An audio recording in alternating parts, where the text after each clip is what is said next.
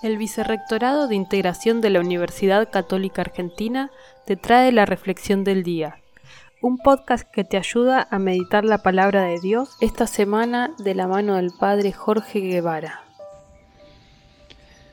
Hoy lunes 3 de mayo celebramos a los apóstoles Felipe y Santiago. Toda la iglesia eh, conmemora, celebra eh, a estos dos apóstoles. Y el texto del Evangelio corresponde al Evangelio según San Juan, capítulo 14, del versículo 6 al 14.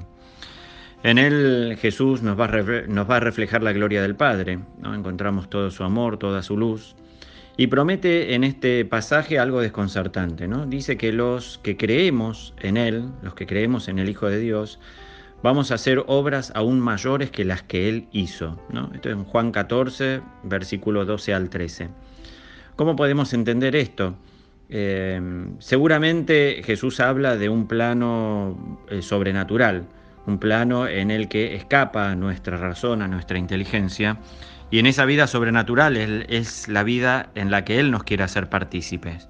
¿Hay algo más este, maravilloso que tener poder por sobre la muerte, por ejemplo, como cuando resucitó a Lázaro o como cuando curó a algún enfermo? Y yo creo que Jesús acaba de hablar de algo que escapa a nuestro entendimiento. Bueno, escapa a, a la vida física y a la vida natural. Ahí es donde le tenemos que pedir al Señor que como estos apóstoles nos dejemos sorprender de esa obra que Él quiere realizar en cada uno de nosotros, ¿no? Ahí es donde nos abrimos a la gracia de Dios para que Jesús, con todo su poder y con todo su amor, nos ayude a llevar esta situación que nos toca vivir en la vida cotidiana sobre todo cuando el desgaste de la rutina nos lleva a perder el encanto, nos lleva a perder el sabor de las cosas, ¿no? Eh, pareciera ser que ya no nos sorprende nada. Bueno, ahí es donde tenemos que pedirle al Señor que nos sorprenda una y otra vez con su presencia, con su palabra, pero sobre todo con su infinito amor.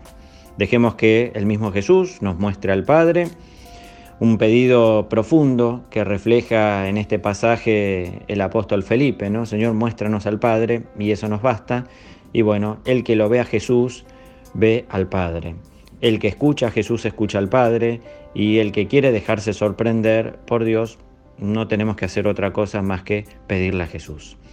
Que el Señor nos regale en esta jornada esa gracia este, que necesitamos en este tiempo de eh, pandemia en el que estamos transitando.